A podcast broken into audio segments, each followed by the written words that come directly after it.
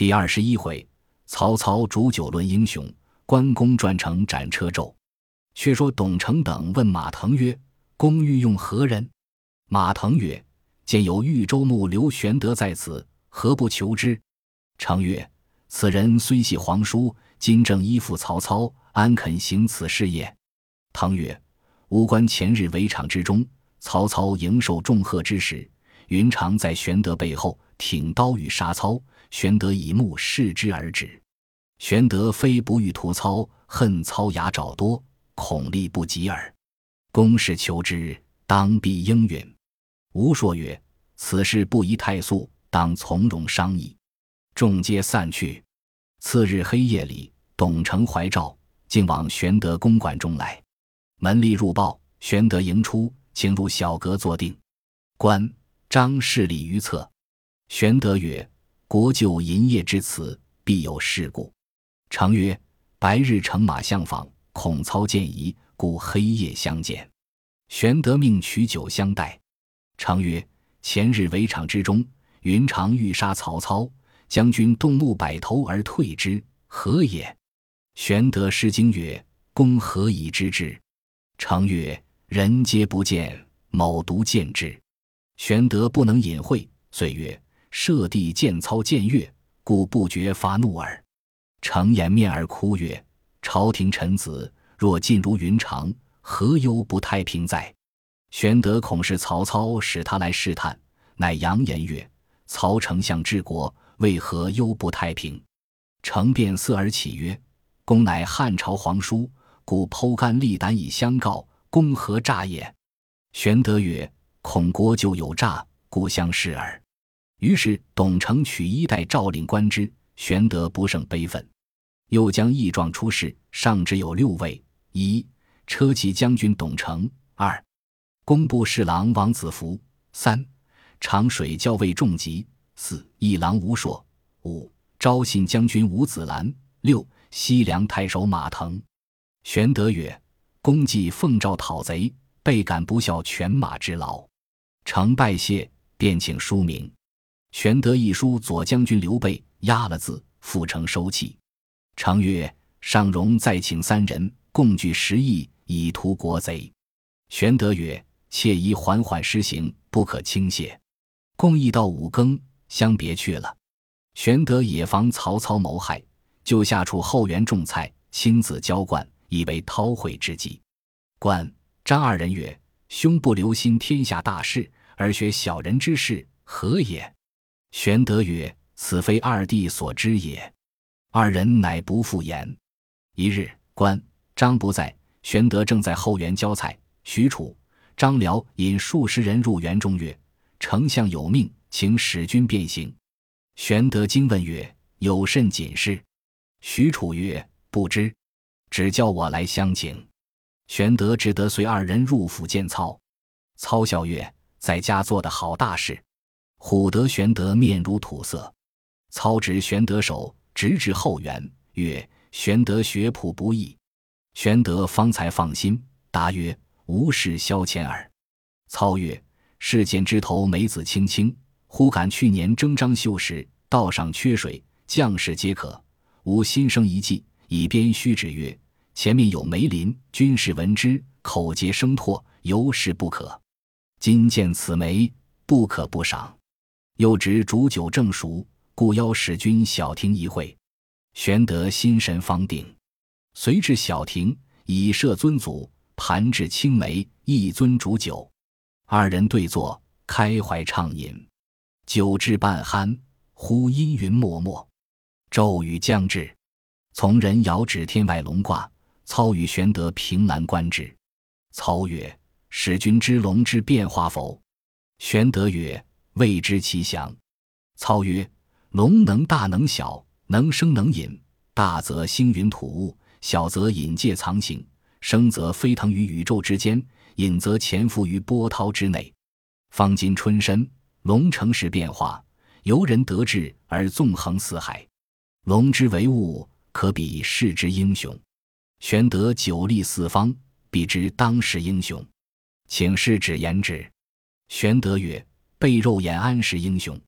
操曰：修得过谦，玄德曰：“背刀恩必得始于朝，天下英雄实有未知。”操曰：“既不识其面，亦闻其名。”玄德曰：“淮南袁术，兵粮足备，可为英雄。”操笑曰：“冢中枯骨，吾早晚必擒之。”玄德曰：“河北袁绍，四世三公，门多故吏，今虎踞冀州之地，部下能事者极多，可为英雄。”操笑曰：“袁绍色厉胆薄，好谋无断，干大事而牺身，见小利而忘命，非英雄也。”玄德曰：“有一人名称八郡，威震九州，刘景升可为英雄。”操曰：“刘表虚名无实，非英雄也。”玄德曰：“有一人血气方刚，江东领袖，孙伯符乃英雄也。”操曰：“孙策极负之名，非英雄也。”玄德曰：“益州刘季玉可为英雄乎？”操曰：“刘璋虽系宗室，乃守护之权耳，何足为英雄？”玄德曰：“如张绣、张鲁、韩遂等辈，皆何如？”操鼓掌大笑曰：“此等碌碌小人，何足挂齿？”玄德曰：“舍此之外，备实不知。”操曰：“夫英雄者，胸怀大志，富有良谋。”有包藏宇宙之机，吞吐天地之志者也。玄德曰：“谁能当之？”操以手指玄德，后自指曰：“今天下英雄，唯使君与操耳。”玄德闻言，吃了一惊，手中所执持住不觉落于地下。时正值天雨将至，雷声大作。玄德乃从容俯首石柱曰：“一阵之威，乃至于此。”操笑曰。丈夫亦为雷乎？玄德曰：“圣人迅雷风烈必变，安得不畏？”将闻言施主缘故，轻轻掩饰过了。操遂不疑玄德。后人有诗赞曰：“免从虎穴暂屈身，说破英雄惊杀人。”巧借闻雷来掩饰，随机应变，信如神。天欲方住，见两个人撞入后园，手提宝剑，突至庭前，左右拦挡不住。操视之，乃关张二人也。原来二人从城外射箭方回，听得玄德被许褚、张辽请将去了，慌忙来相府打听，闻说在后园，只恐有失，故冲突而入。却见玄德与操对坐饮酒，二人按剑而立。操问二人何来？云长曰：“听知丞相贺兄饮酒，特来舞剑以助一笑。”操笑曰。此非鸿门会，安用项庄、项伯乎？玄德一笑。操命取酒与二樊哙压惊，关张拜谢。须臾席散，玄德辞操而归。云长曰：“险些惊杀我两个。”玄德以落柱事说与关张。关张问是何意？玄德曰：“吾之学谱，正欲使操知我无大志。”不义操竟知我为英雄，我故失惊落柱，又恐操生疑，故借巨雷以掩饰之耳。关张曰：“兄真高见。”操次日又请玄德，正饮间，人报满宠去探听袁绍而回。操召入问之，宠曰：“公孙瓒已被袁绍破了。”玄德即问曰：“愿闻其详。”宠曰：“瓒与少战不利，筑城为圈。”圈上建楼，高十丈，名曰易经楼，积粟三十万以自守。战士出入不息，或有被少围者，众请救之。赞曰：若救一人，后之战者指望人救，不肯死战矣，遂不肯救。因此袁绍兵来，多有降者。赞是孤，使人持书赴许都求救，不意中途为少军所获。赞又遗书张燕。按约举火为号，里应外合。下书人又被袁绍擒住，却来城外放火诱敌。暂自出战，伏兵四起，军马折其大半，退守城中，被袁绍穿的直入赞所居之楼下，放起火来。赞无走路，先杀妻子，然后自缢，全家都被火焚了。今袁绍得了赞军，声势甚盛。少帝袁术在淮南骄奢过度。不恤军民，众皆被反，数十人归地，号于袁绍。绍欲取玉玺，数曰亲自送至，见金器淮南，欲归河北。若二人协力，极难收复。启丞相作急图之。玄德闻公孙瓒已死，追念昔日见己之恩，不胜伤感。又不知赵子龙如何下落，放心不下。因暗想曰：“我不就此时寻个脱身之计，更待何时？”遂起身对操曰：“树若投哨，必从徐州过，备擒义军，就半路截击，庶可擒矣。”操笑曰：“来日奏帝，即便起兵。”次日，玄德面奏军，操令玄德总督五万人马，又差朱灵、陆昭二人同行。玄德辞帝，帝泣送之。玄德到狱，星夜收拾军器鞍马，挂了将军印，催促便行。董承赶出十里长亭来送。玄德曰：“国舅宁耐，谋此行必有以报命。”承曰：“公宜留意，勿负帝心。”二人分别。关张在马上问曰：“兄今番出征，何故如此慌速？”玄德曰：吾乃笼中鸟，网中鱼。此一行如鱼入大海，鸟上轻霄，不受笼网之羁绊也。因命官张崔、朱灵、陆昭军马速行。时国家，程昱考教钱粮方回，知曹操已遣玄德进兵徐州，慌入见曰：“丞相何故令刘备督军？”